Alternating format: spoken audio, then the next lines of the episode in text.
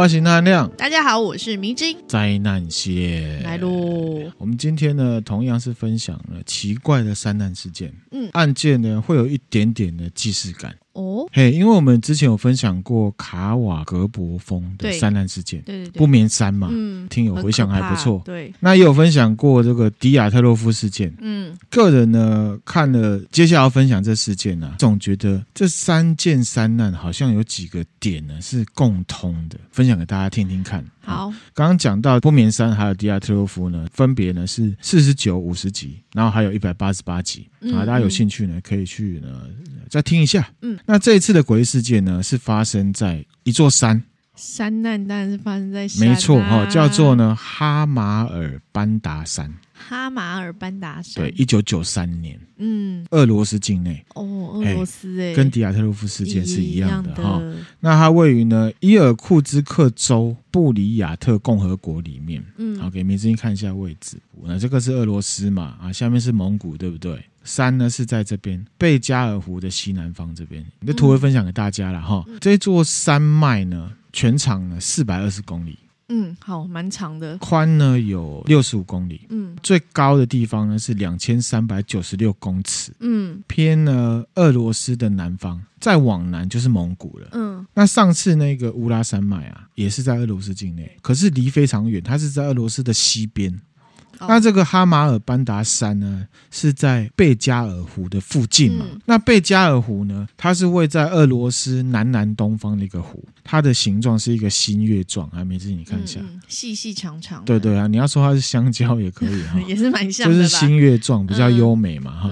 它的面积哦，有三万一千七百二十二平方公里。天哪，也太大了吧！很大哈，台湾的面积三万六千一百九十七平方公里，是一个台湾的大小，比台湾小一点点。嗯、那这个贝尔加尔湖，它是全世界最深的湖泊，全世界最深最深的哈，最深呢一千六百三十四到一千七百四十一公尺这么深，嗯嗯，平均也有七百五十九公尺，嗯。那这个湖呢，就位在呢俄罗斯南边呐、啊，一整个盆地地区的最低点。最低点。对，那湖的周边呢，有一些高起来的丘陵地区。嗯嗯。哈马尔班达山就是整个盆地地区呢西南方高起来，然后往西北延伸的一个山脉。嗯啊，你已经可以想象吗？可以可以。那同时呢，这个贝加尔湖也有一个都市传说。嗯，在一九五九年冬天啊，那时候俄国在内战。白军的一个领导人啊，他撤退，接近了这个伊尔库兹克，就是刚刚讲这个呃山的附近贝加尔湖畔啊，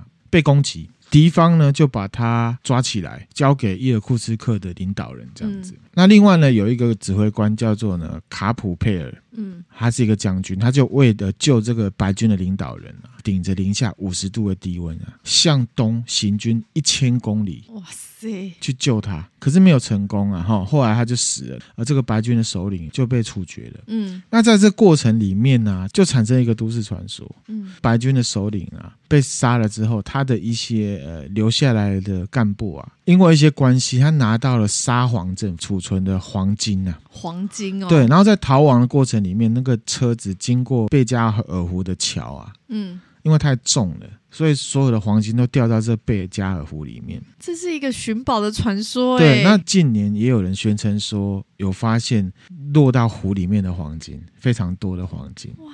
所以这个贝加尔湖有一个黄金传说，宝藏传传说哎，好想去寻宝哦，好想寻宝哈。对呀，我讲完你可能就不敢去了哈，因为它西南方有一个山哈，有一个恐怖的都市传说啊的有一个灾难事件。那我听到这里就好。OK 哈。那正式来讲，这个哈马尔班达山的山难事件，嗯、这事情呢是发生在呢一九九三年八月一号，就有一群呢登山客从现在的哈萨克共和国，在俄罗斯的西边啊，嗯，到达一个火车站，也同时它就是在贝加尔湖的湖畔，嗯，好，这个地方叫做穆里欧。那当时哈萨克它是属于苏联的。其实哈萨克共和国离这座山呢、啊、蛮远的。哈萨克是在俄罗斯的西边，哎，乌拉山脉的附近。哦，反正是离那边比较近。就是迪亚特洛夫事件的那个山。嗯、那这群登山客呢，分两批，A 队跟 B 队。嗯，带队的人叫做呢科罗维纳，你们先看一下这照片，哦、是个女生，是个女生，四十一岁当时。嗯，那同时她也是一个很有经验的登山者。嗯，她领有呢当时苏联颁发的最高级的登山证书。哦，好，所以她是专家，嗯嗯同时也是她的职业。那有点像是我们登玉山或嘉明我会找向导，对，是一样的道理。你看这个就是她的哦，呃证照，证照。嗯那 A 队呢，就是由她带队的。嗯嗯，队里面呢，连他总共七个人七个人，啊。看一下这照片哈，三男三女。嗯，出发前的合照，，对，除了领队比较年长之外，其他都是年轻人。嗯，好，第一个是十五岁的铁木尔，哇，很年轻诶，十五岁而已，对，好，他很常登山，嗯他不是菜鸟。第二个呢是十九岁的，叫做丹尼斯。嗯第三个呢是二十三岁的克里辛，嗯他是大学生，而且他跟领队这个科诺维纳是旧识，很熟啦。他很常登山，加上呢他二十出头，其实他是身体很强壮，而且经验也很够的。那同时呢，他也跟科洛维纳的女儿在交往。哦，很熟的啦嗯，这样子哈。那第四个呢，就是女生了，十六岁的维多利亚，嗯她跟科洛维纳也是旧识，因为去年呢，科洛维纳他带团走天山山脉的时候，嗯天山山脉很酷哦。嗯，听起来这个维多利亚也有参加。嗯好，那这个天山山脉哈，不知道他在哪也没关系哈。香港一个很有名的小说武侠小说作家叫梁羽生，他有一本呢很有名的小说叫做什么《七剑下天山》。嗯哦，蛮好看的哈。久远前有拍过电影，后来有电视剧了。那电影是黎明跟杨采妮演的。嗯那拍的好不好呢？我个人保留啊、嗯可是呢，小说是蛮好看的。嗯那天山在哪？天山呢是亚洲中部最大的一条山脉，它横跨呢中国新疆的中部，吉尔吉斯跟乌兹别克，然后西边呢就深入这什么哈萨克，嗯，就是这一群登山者的国家。嗯嗯总之呢，它是一个很有名的山啊。好，那回来第五个人呢是十七岁的瓦伦提娜，嗯他是大学生，而且他算是体育系的。本身呢，以后也想要像克罗维纳一样，他想要当登山的向导。向导，嗯第六个呢，就是二十四岁的塔雅娜，她是刚毕业的新鲜人，他平常也蛮喜欢爬山的。嗯那 A 队的成员就是这样子，除了领队年纪比较长，那其他都是青少年对，都很年轻，或者是年轻的个成年人，嗯而且呢，没有人是登山菜鸟。嗯，都是有经验的，对，那 B 队的成员我们就不多说，因为事情是发生在 A 队身上。哦好哦，我们知道 B 队的领导者是科罗维纳的女儿就可以了。哦，B 队是他女儿，他女儿那时候只有十六岁，嗯那代表呢，其实他们是登山世家的感觉啦。近嗯哈。呃，他们要爬的这个哈马尔班达山啊，最高呢是两千三百九十六公尺，嗯不算非常高。嗯，好、可是那亮有提过，登山不能只看高度，对对，而要看天气，还有什么地势。嗯好，那那边的气温呢？因为他们是八月去爬，所以平均气温大概是十一二度左右。对我们来讲还是很冷呐、啊，好，可是呢，以登山来讲不会啊，因为登山有移动。对对以往的记录呢是那边不太会下雪，哦，那个时间点。那个时间点不好，而且呢，他们其实也是有准备的，嗯他们有准备雨衣、防寒衣物，这个是比较有挑战的部分。嗯，因为呢，他们呃那个区域呢，那时候的历史记录，那个时间点大概一个月有一半的时间在下雨，哦，下雨很麻烦，下雨很麻烦。地势的话也没有很陡。嗯嗯，好、那 A 队走的这个路线呢，总长两百三十公里，很长。那这个图会分享给大家哈。A 队呢，它是从布里洛走，然后到达呢朗台谷山口，往前走，走到呢一个叫做汉乌拉山，然后呢跟 B 队呢约在帕托湖，然后再继续两队集合之后往前走到他们的终点斯柳江卡。嗯 B 队路线呢是走哈马尔班达山脉里面呢山跟山中间的安部。嗯不一样路线，相对地势是比较低，嗯也比较简单的。像 A 队他们走的这个登山路线啊，是三级的。嗯，好比较有难度。上一次我们分享那个迪亚特洛夫啊，他们都有二级登山证书，嗯他们走那个山脉是一级的，他们爬上去之后就可以拿到一级的证书嘛。这个科洛维纳他有一级，可是他带大家走的是三级。嗯 B 队呢，女儿走的是四级的嗯，更简单这样子嗯。虽然四级比较简单啊，可是对我们来讲，其实超过三天的路线呢，个人认为都不会太简单啊。对啊，因为 A 队、B 队他们路线是预计三天后集合，嗯嗯，就是还没走完就要花三天了，嗯这样子哈。两队呢，八月二号出发，科洛维纳他也注意到哦，接下来几天的天气相对稳定了。嗯，然后他们就出发了嘛。对，八月五号的时候呢，B 队他们就走到了帕托湖，等不到 A 队，他们在原地等两天，在原地等两天、哦。对哈，然后当然这个就是发生事情了嘛。对，那事后呢，这个科洛维纳的女儿啊，她受访，她认为当时啊，因为 A 队路线比较难，因为下雨，所以他们认为呢是雨势耽搁到了。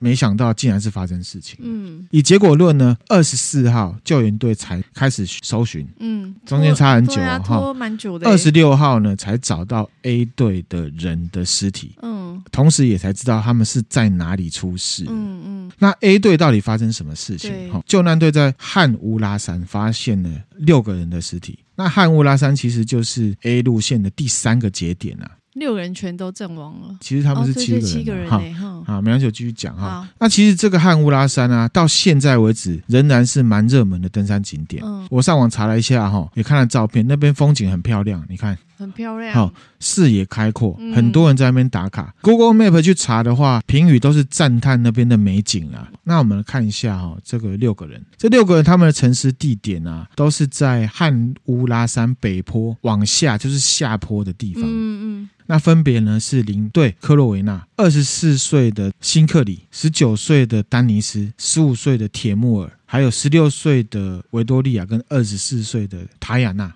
嗯，这六个人的共同特征呢是什么呢？就是他们眼睛呢都是开的，表情很痛苦。嗯，眼耳口鼻呢都流血。嗯，啊，有些人身上只穿内衣，有些人呢没穿鞋子，而且呢这个塔雅娜头上啊前额还有外伤。嗯。啊，其他人是没有明显外伤，然后里面这个很斯文的男生，十九岁的丹尼斯啊，嗯，他是离五个人的尸体稍微远一点点，嗯，那刚刚迷之音有没有发现，是不是少一个人？对啊，好，没错哈，就是那个十七岁的体育系学生，哦，是他，哎，叫做瓦伦提娜，嗯，他呢是在八月九号的时候，距离呢出发地点八十九公里之外的一个河，叫做斯涅亚纳亚河。求救，好，那这个地方一样是在这个哈马尔班达山的山脉境内的哈，被找到，而且他是在河边看到有人在划船，他就去求救，就把他给救了。哦，所以他有先八月九号的时候，他就先跑出去求救了，然后他有被救起来。对，好，我继续讲就知道了哈。嗯、瓦伦提娜呢，她被救了之后，隔了一段时间，其实隔了蛮久一段时间，对啊，很久哎。好。他才说出的他的所见所闻。哦，所以有目击的一个，他是幸存者，他是 A 队唯一活下来，所以他应该知道到底发生什么事情。对，这事情蛮吓客的。嗯，他说呢，虽然看了天气预报啦，接下来几天呢、啊，天气是相对稳定的，嗯，但是他们从莫里诺出发往第一个节点朗台谷山口前进的路上呢，就开始下雨了。嗯，那大家也觉得，反正这个地方一个月有一半的时间会下雨，下雨，他们也有准备，所以他们就穿上雨衣。嗯，科洛维纳是蛮有经验领队，他有交代呢，大家在包包里面要准备那种用防水袋包起来的御寒衣物。嗯，好、哦，山上多变嘛，对，原本以为不会下雨啊，突然下起雨来，那也可以想象，反正就山里面，嗯，说不定下一阵子就会停了。停了，对。目前在走的这个路线上的地貌啊，是森林，嗯，好、哦，头上还有树，嗯嗯，虽然呢还是会湿，可是至少头上啊有一些树在缓冲嘛，嗯，可是这个雨呢，一下就下两天。没有停。对，八月四号，他们已经经过那个朗台谷山口，就是第一个节点了。嗯、他们呢要开始爬汉乌拉山。嗯，这座山呢海拔是两千三百七十一公尺。嗯，登山的效率蛮高的。嗯，八月四号中午的时候，他们就已经爬到了海拔两千公尺的高度。嗯，那因为呢有一定的高度了，所以呢植批跟地貌变了。嗯，从原本的森林变成了草原。嗯，跟平原变得很空旷啊！这照片我会分享给大家。这个就是汉乌拉山，嗯、同时呢，雨越下越大，然后又没有树，对，还打雷哦。哇塞！好、哦，因为找不到适合的地点可以躲雨，对，所以他们领队呢，科洛维纳就决定要加速前进。嗯。他们对，不要停，他们想要移动到山脊，就是比较低的部分。他知道呢，攻顶上去汉乌拉山，往下下坡的时候呢，就会有山脊森林，嗯嗯，你就可以躲雨。对，所以呢，他们就加速。可是呢，因为很空旷，风又很大，哦。哦，又下大雨，哦，地面呢因为水雨水变得很湿滑，嗯。所以他们呢即便想要加快，其实也没有办法加快，嗯，反而呢是加速了他们体力的消消耗。耗真的耶，八月四号呢，中午经过了四个多小时之后，哦，其实他们还算是蛮厉害的，他们已经往上移动到呢海拔两千三百多公尺的地方。刚刚有讲到这座山的标高是两千三百七十一嘛，嗯，换言之，他们其实已经已经攻顶了。对，虽然那时候气温是摄氏大概十度左右，嗯，可是你想啊，淋了两天的雨，对啊，身体是湿的，又吹了山顶的大风，对，应该是蛮冷的。嗯所以他们又往山下走了两个小时，那时候已经到六点多了，太阳下山了。哇，他身上已经乌漆嘛黑了，对，，并没有成功的走到有森林的地方。哇，考量到太冷，又急行军嘛，嗯所以大家很累。科洛维纳呢决定呢就地扎营。嗯嗯，那事后其实大家有在讨论，在他们扎营的地方，我记得好像是三公里就有一个呢营区，哦，然后呢，甚至再继续往下走几百公尺呢，就会有森林。可是他决定在这里，呃，有人推测他是因为呢，如果你走太远的话，会耽搁到之后跟他女儿会合的时间，哦，所以呢，他就想说，base 在自己的计划上，他没有要切到别的路上去。嗯他们在汉乌拉尔山的北坡扎营，可是呢，这是一个很痛苦的时间点。为什么？因为呢，风很大，嗯而且持续下雨啊，他们就扎营了嘛。对，到了八月五号早上六点起床。嗯，所有人的帐篷里面睡袋都是湿的，哎，这些都是瓦伦提娜他幸存者他讲的那开始有人跟科洛维纳就是向导呢，表示说他身体不舒服，嗯嗯，太冷了。对啊，齁吃了早餐之后呢，早上十点跟十一点之间，大家继续下山。嗯，这时候没想到的事情发生了，什么？竟然下雪了。下雪了，对，这是这个是一个很不幸运的旅程。一般这个时间点呢，不会下雪，不会下雪八月不是吗？可是就下雪了。这时候呢，状况就来了、哦。嗯根据这个幸存者瓦伦提娜的说法，跟克洛维纳很熟的那个男生，二十三岁的辛克里啊，他走一走，不小心就跌了一跤。哦，跌了一跤之后呢，爬起来之后呢，他就发现这个男生变得怪怪的，走路没有办法好好走。扭到受伤，不是，就觉得好像身体不舒服，哦而且是跌倒之后起来才变这样的。嗯那这时候领队因为救事嘛，觉得哎，他好奇怪是什么症状啊？所以他就要求所有其他的队员先往前走，在后面陪克里辛呢慢慢往前走。嗯，走没多久，大家就听到后面的领队啊大声呼救：“你们快回来！你们快回来！”这样子，嗯大家就回去查看，发现呢克里辛啊口吐白沫，痉挛就对了。嗯塔亚娜就是那个社会新鲜人呢，就在旁边呢架帐篷给他在里面休息，嗯嗯，因为很明显他不能走了。嗯嗯其他人就开始帮忙。那瓦伦提娜呢，跟科洛维纳呢，嗯一起照顾克里辛。嗯瓦伦提娜就看到这克里辛呢，开始流鼻血，嗯没多久呢，眼睛跟耳朵也冒血，嗯，他就觉得好奇怪，这是怎么回事？而且没多久呢，这个男生呢就断气了。天哪，才不到几分钟，也太突然了吧全部！人吓傻了吧？这时候呢，十六岁的维多利亚呢也倒下来了。那领队呢就要瓦伦提娜去把这个女生，十六岁的女生呢扶到帐篷这边来。嗯一旁的这个丹尼斯啊，看到怎么有人突然间死了，然后还有人倒下，他很害怕，躲得远远的。嗯，在这个当下呢，科洛维纳跟那个男生铁木尔一起口吐白沫。哈，那这时候科洛维纳，我觉得他真的是一个领队了，哈、嗯要保护大家，跟所有人说：“快跑，赶快跑！”这样子，嗯。好、其实这反应不算太奇怪，因为突然间会慌，状况，好、所以呢，他可能猜测现场有什么危险。嗯。好、想逃也是很正常的，嗯。对不对？这时候呢，瓦伦提娜也就是幸存者，就拉着躺在地上的这个十六岁的维多利亚往山下跑，因为慌了。这时候呢，这个维多利亚好像抓狂，而且看起来很痛苦，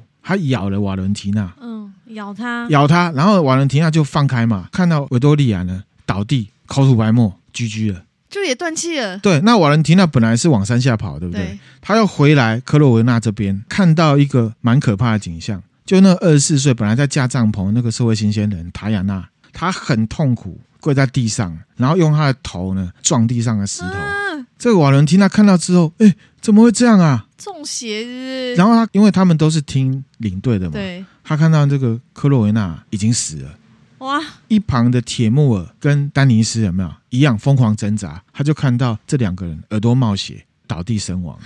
那只剩下他一个，而且他才十七岁哦，只剩下他一个，对不对？他就拼命往下逃，嗯，非常的害怕。他就在想怎么回事？为什么一瞬间对啊，所有人都死了。对，发生什么、啊？而且他还在想说，他会不会也发作？一样，嗯。可是因为瓦伦提他没体力的，遇到这种事情，他很惊慌嘛，所以他是真的跑进了森林，穿上了背包上面的衣服，备用衣服，嗯嗯嗯，然后躲在他的睡袋里面呢，嗯、度过了八月五号这一天。嗯，八月六号呢，第二天一早、啊，风雨比较小了。嗯，这个瓦伦提娜他就上山查看，他就看所有人都在原本的位置上面。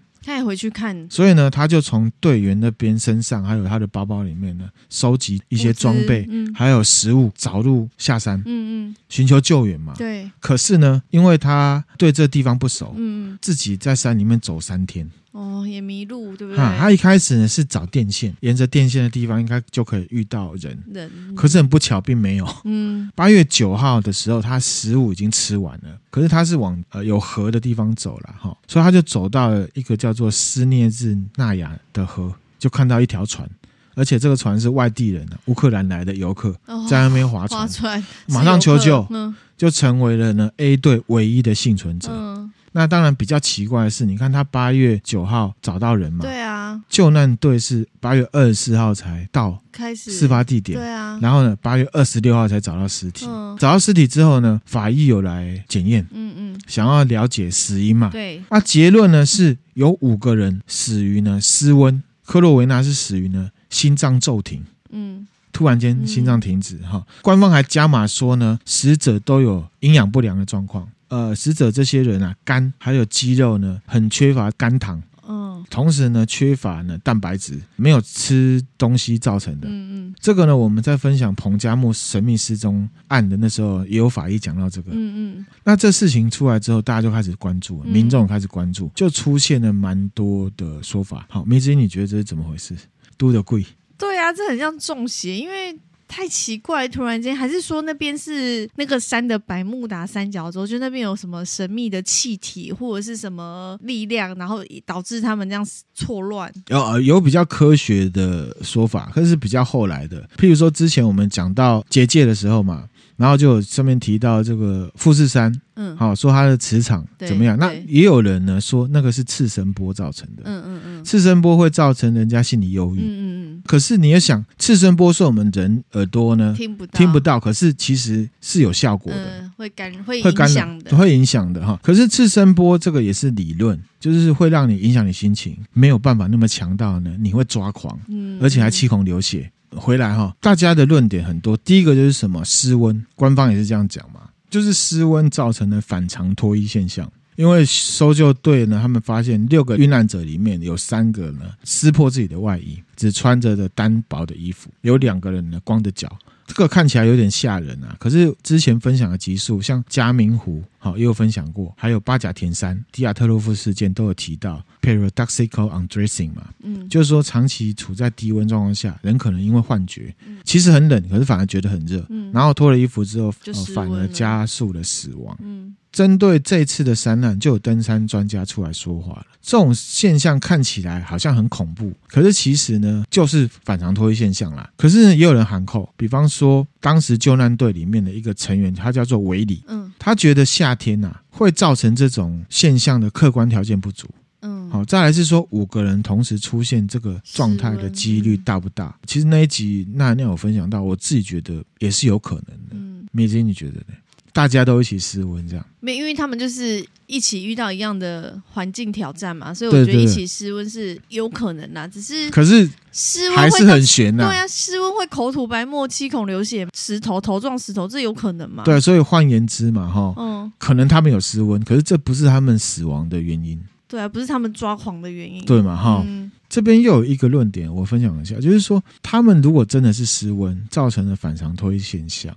嗯，那这种现象其实也不是突然的，而且他们都不算菜鸟。对，感觉冷，身上的衣物不够御寒，那他们照理说会把衣服穿上。啊。对，他们可是他们有查，包包里面都有，可是他们都没有拿出来穿，只有瓦伦提娜后来才拿出来穿。嗯，其实纳亮自己觉得啦，哈，说这点很奇怪，其实也不会。为什么？因为他们两天都在下雨。对啊，身体已经都湿了。嗯，你从包包里面拿出来再穿，有意义吗？对，而且其实没有意义，脱下来也没有地方可以遮雨的话，还是在湿。你全身都湿的状况，你再换一件干的，还不是一样湿掉？好，所以那亮觉得失温是有可能，但是呢，是不是致死的原因，我不觉得。好，因为反常室温现象并没有让人家什么眼耳口鼻会冒血的那种状况。啊、再来是说有准备衣服却不穿，然后一直到室温，这很奇怪。我自己觉得不会奇怪，因为这几天全部都在下雨，他们也没有机会换啊。嗯。第二点呢，也是蛮奇怪的点，这个是官方加码的，他说他们营养不良。嗯嗯。个人我是觉得比较怪。为什么呢？因为当时呢，有一个官方的搜救搜救单位的人叫做尤里，他说呢，在搜救过程里面，他们沿路找，只找到一个食物罐头。他其实要讲的是什么？他就说他认为他们死因是领队造成的。嗯，好，他认为呢，可能是领队太 tough 太铁血，所以没有给成员吃太多东西。好，那这个呢？纳兰亮个人也觉得不太可能。对啊，因为他们也不是山佛啊，这要在深山里面修行、断食之类的。哈，登山要补充热量是常事。嗯，而且事实上呢，多年后这维多利亚他上电视受访也否认这样的事情。嗯嗯，他们都有吃东西，并没有特别少。这有理他为什么会有这样说法？他就说，这个科洛维纳他以前就认识，而且这个科洛维纳呢，专门都是带一些青少年去登山。嗯嗯，所以他的形象就是那种铁血导师。嗯，尤里他就说他以前呢就有目击过科洛维纳有一次带几个少年呢登山回来，嗯，发现呢这些少年每个都累到软脚这样子，嗯，好，所以他觉得营养不良有可能是科洛维纳造成的，包含为什么没有拿衣服出来穿也是这样，嗯，那米子你觉得这个是有可能的吗？就要看那个幸存者，幸存者就说没有啊，我相信幸存者说的。那亮个人认为这样的推断不太有说服力，为什么？嗯虽然这个瓦伦提娜还有讲到，他们出发后确实是急行军前往汉乌拉山嘛，嗯，可是这是为了躲雨，对啊，这不是为了，不是说领队故意要强行军嘛，哈、嗯。那再者是说，尤里讲的这些软脚少年呢、啊，哦，其实是要了解这些少年的身体状况，还有他们是不是很习惯登山运动啊。回扣到纳兰亮，纳兰亮之前也找了朋友一起去爬山嘛，那你之前有一起去，嗯，不是很高的山啊。可是这朋友因为不常爬山，不常，然后那含亮跟米津已经慢慢走了，可是他还是走到，他还是 脚发抖嘛，啊、他的脚一直发抖嘛，嗯、对不对？所以呢，这是要考量这些软脚少年的身体状况，嗯，跟经验才有办法确认，没错，不一定是这个领队他很 tough，嗯嗯，造成的。对，而且刚刚那个那个尤里他的说法，感觉就是对于这个领队的那个刻板印象，他对他的印象就是他很怎么样怎么样，所以。嗯。对，才这样推论出来，这样子很没有根据啦。而且这时候就要想哦，这有理啊，既然是官方的人，嗯，你要考量到那时候呢，苏联刚垮台没多久，嗯、因为苏联是一九九一年嗯垮台的，嗯，嗯他们基本上都还是一个警察国家，营养不良的结论，不论是不是真的啦，是不是要符合他们官方的某个什么目的？为了隐瞒什么事实，是不是？对哈，这个我接下来分享的论点呢，可能大家听了就会更有感觉。饥饿会让人家生气，会让人家没有力气。对，可是没有人会饿到七孔流血吧？对啊，饿到去撞墙也不会吧？那另外有没有可能是高山症？即便有高山症好了，也不会有七孔流血、乱咬人的状况。嗯，对不对？嗯、那第二个论点呢，就是阴谋论。哎呦，你已经笑了 哈。嗯事实上呢，苏联跟俄罗斯他们在一九七一年到一九九三年之间呢，开发了一种呢神经毒剂，叫做诺维乔克。嗯，好，我们现在比较有耳闻、比较知道的神经毒剂呢是，VX。我们看电影啊，《绝地任务》，嗯，一颗绿绿，然后一整串的那个，嗯，那个就是 VX。哦，二零一七年二月十三号，金正男就是现在北韩领导人金正恩欧巴的哥哥。巴嘞，谁会叫欧巴？你不觉得他是欧巴，用欧巴的形象出现的吗？这个金正男他在马来西亚吉隆坡机场被刺杀，对对，他呢就是被杀手注射了 VX 神经毒剂，死死于这个神经毒剂。对，那 VX 的毒性呢，吸入之后呢，一到两分钟会瞳孔收缩，嗯嗯，两到四分钟就会冒汗、流口水，嗯，五到十分钟会痉挛呐，嗯嗯，十到十五分钟之后呢就会死掉。VX 很快耶，很快哈，很毒。根据呢，研发这个诺维乔克的化学家说，这个是他们研发出来最毒的神经毒剂。这个诺维乔克衍生出来的其他衍生物，一样是诺维乔克哈，毒性可能是 VX 的五到八倍强。这个是隶属于前苏联武器开发计划当中的一个，嗯嗯，那里面已经有五种衍生物呢，应用在军事上面。二零一八年，英国在俄罗斯啊间谍的毒杀案上面啊，英国间谍是被诺维乔克杀死的。嗯，为为什么要发明这些恐怖的东西呀、啊？所以呢，就有人觉得呢，这些罹难者是被诺维乔克毒死的。已经有明确的记录证明，哈马尔班达山就是当初政府实验的地方，实验这个诺维乔克的地方。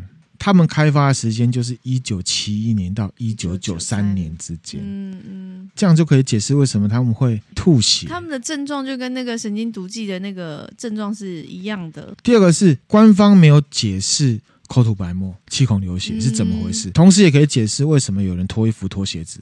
因为很痛苦，嗯，他可能觉得皮肤都在灼烧。但是啊，还有但是这个说法一向没有办法解释为什么瓦伦提娜不受影响嘛？你说幸存者哦，对啊，我觉得可能就是他们会不会碰到什么东西是残留物质啊？好好好，阴谋论的支持者他们又发现了一个线索：这个诺维乔克的毒剂呢，它是可以溶于水的，可以溶于水，而且呢，他们在自然界的环境里面呢，资料指出呢，至少要四个月才会被分解掉。嗯，会残留四个月。对，那可以溶于水这件事情，我有去查，然后确实有美军描述这个诺维乔克的特征，可以溶于液体、气溶胶。气体的方式呢来投放，嗯嗯，那是不是真的四个月才能被大自然分解？那含量没有找到，不晓得哈。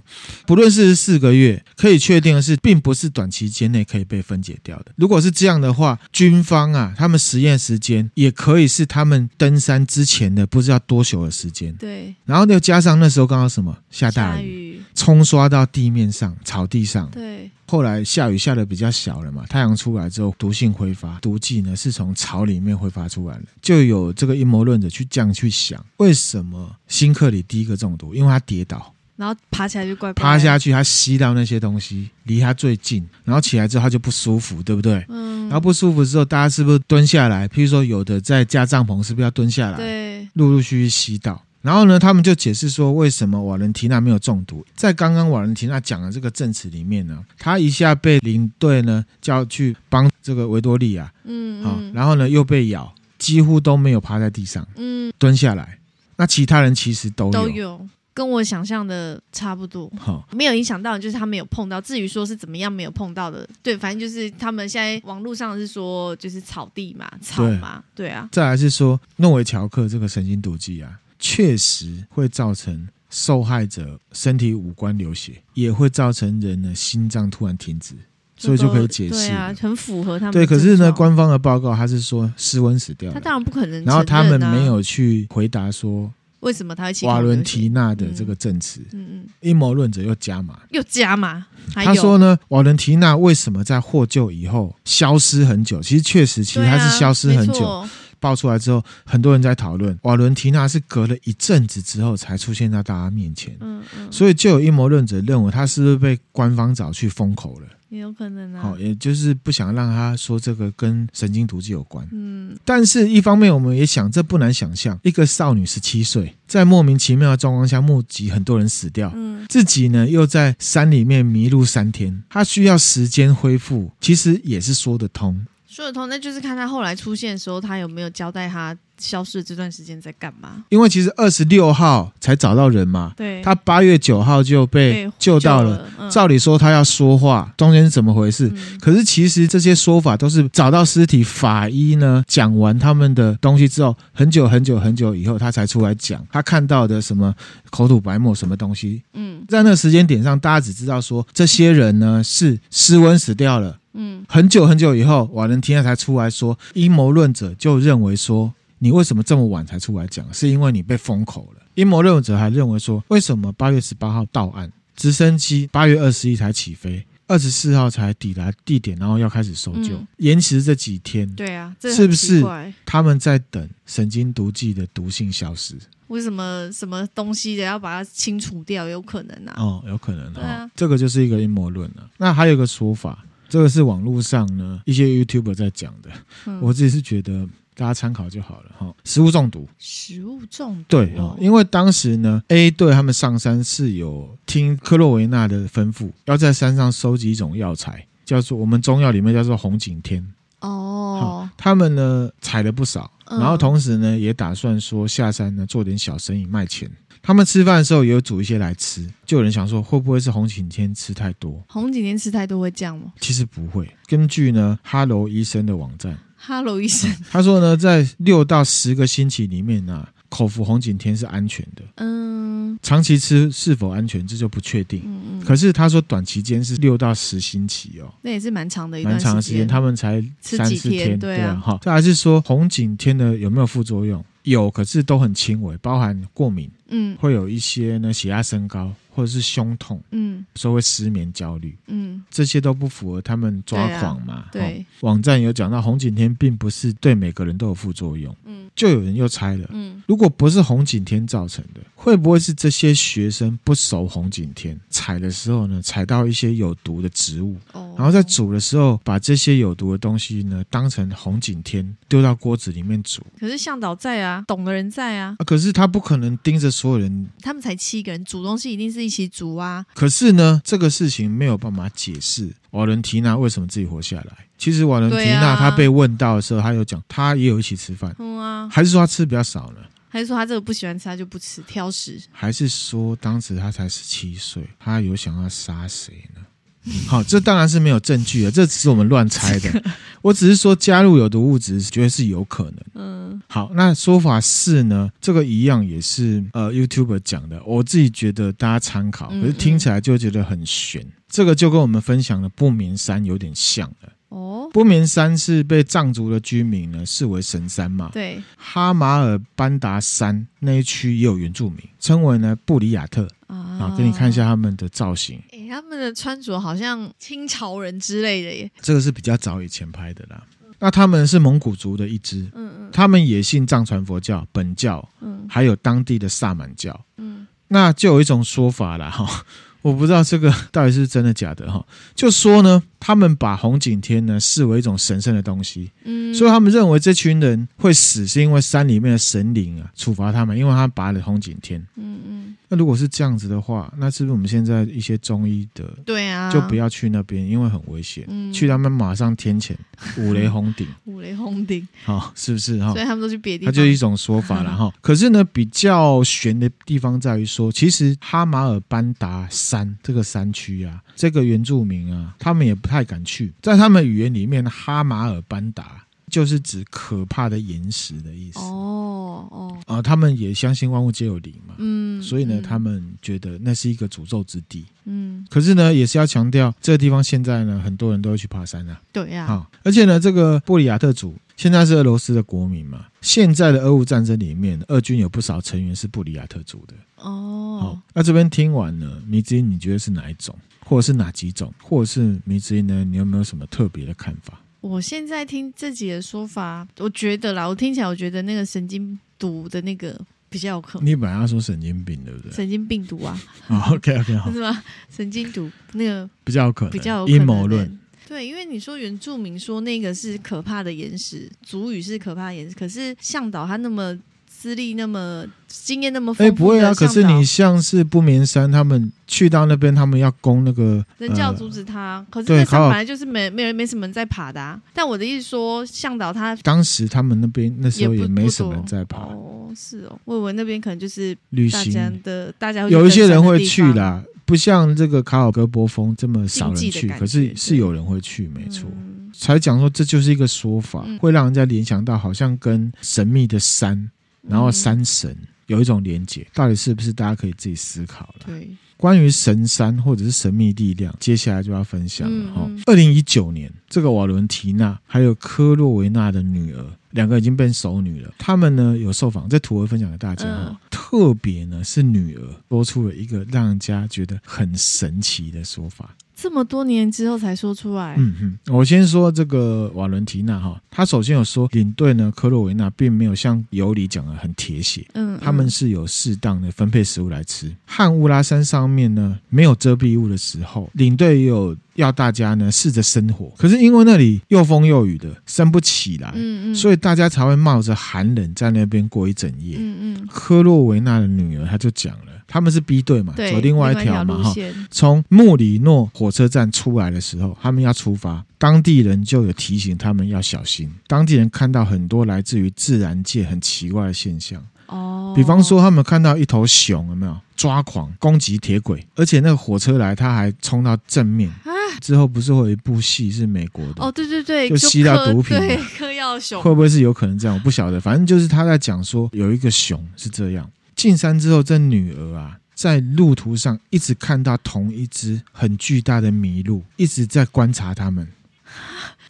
然后呢，也太有灵性了吧？他的女儿就觉得很怪，嗯，所以他们就绕路，多花一点时间，嗯、到达比较高的地方的时候，发现他们预定要走的路线呢，发生了土石流啊，太神奇了。然后后来呢，这个女儿呢，经常在梦里面梦见了那头鹿，她相信呢，那边应该有什么神奇的力量。当初是这个鹿呢，救了他，救了自己。每次你回想我们讲卡瓦戈波峰的时候，不眠山的时候，主角又梦见鹿。当然，我们可以说这是巧合啦。总之呢，这个阿马尔班达山呢的不解之谜，如果你往阴谋论的方向，就有点像是迪亚特洛夫事件啊，是一个科学实验的结果。嗯嗯。如果你往神秘学的方向想，就会让人家想到呢不眠山。嗯。另外，他女儿这个说法，其实我们用心理学的角度去想，我们之前也分享过太极峡谷的事情。哎，幸存者他因为想不通到底为什么大家会死掉，嗯，所以呢，他想不通的状况下，他可能会往灵异的方向去想，不难想象嘛。又或者是他们出来，虽然是讲得很玄。但其实跟阴谋论呢不冲突呢。对啊，说不定他们就是要把它讲得很神秘。可是其实呢，是有什么力量请他这样讲，要掩盖这个阴谋论呢？客观的资讯就只是这些。嗯，可是呢，又刚好很巧有原住民，又有神山这样传说。而且呢，其实会登山的人，好，我不敢说全部，一般人都是会相信呢，山里面是有一些神秘力量存在的。对，毕竟呢，在山里面发生的诡异事件实在是太多了啦。嗯。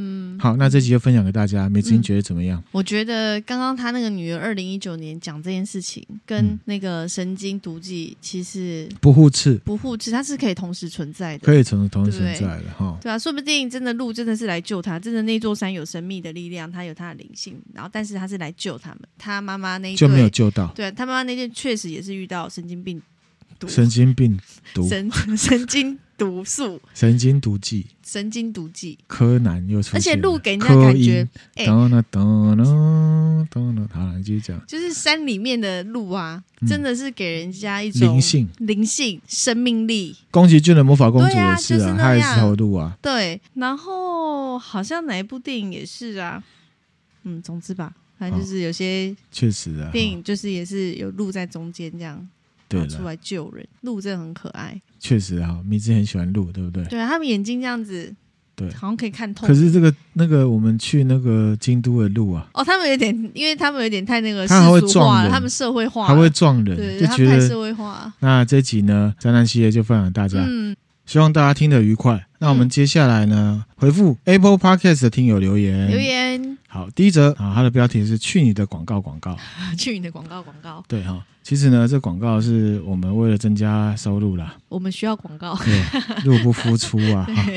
哦，我们双颊都很消瘦，这样。这样销售，请见谅了哈。他的名字叫做必须五星好评，谢谢你。常常听到两位的互动，会都会呢不由自主的笑。啊，很轻松的讲严肃的主题，啊，让人呢没有压力，也一直听下去。太好了，太好了！好，我们努力呢是有效果的。对，没错。啊，那我们会继续保持。嗯，啊，也请你呢继续支持，请多多支持。那下一者呢，五星。嗯，啊，他叫做呢 C H E N Y J C H E N。嗯，经验道德经，很开心呢，有讲述道德经的节目。嗯，感谢主持人以易懂的方式呢解释内文。嗯，这样子哈。感谢那含量。啊，不会啦，我们就觉得分享这个很好啊。嗯，对啊。那再来就是说，我觉得很开心呐，就是道德经大家会来接触。嗯，没错。然后呢，当然就是确实就是用比较白话。比较浅显的方式，嗯嗯，对大家有帮助，我就觉得很棒。没错。那下一则呢？C C A L，他说他是后知后觉啦。嗯。听了好几集之后呢，才知道那含量跟迷之音是夫妻的。哦。哦，可能是新听友 哈。嗯嗯。他才恍然大悟呢，难怪总觉得两人之间有火花，然后有三个笑脸这样子。他喜欢两人的啊，我们两位的互动。嗯。啊，喜欢那含量的博学多闻啊，这个不敢当哈。那我们就是呢，多方接触嘛，分享给大家，大家。教学相长这样子哈，嗯、那他还喜欢呢，迷之音的腔，然后他说康的很可爱啦，越听越听越入迷，这样。谢谢你喜欢。啊，真的，这点迷之音有什么看法？其实迷之音呢，啊、他看到这个，他有问我说：“我真的很锵吗？” 我都不知道该怎么回答，很可爱啦，我是很锵的，很很可爱啦。可是锵就是每个人看法不一样，嗯、我没有觉得迷之音很锵，迷之音在某个程度、某个部分，它是很精明的。啊，以上就是回复的 Apple Podcast 留言、嗯嗯、啊，其实还有其他的，那我们就是之后再来好再来回复啦。好的，那我们今天分享的内容就到这边啦，嗯、谢谢大家收听哈。那我们有 IG、Facebook 跟 YouTube, YouTube 追踪订阅加分享分享。好，那如果心有余力呢，也可以抖内给我们。嗯，谢谢大家，谢谢，拜拜。拜拜。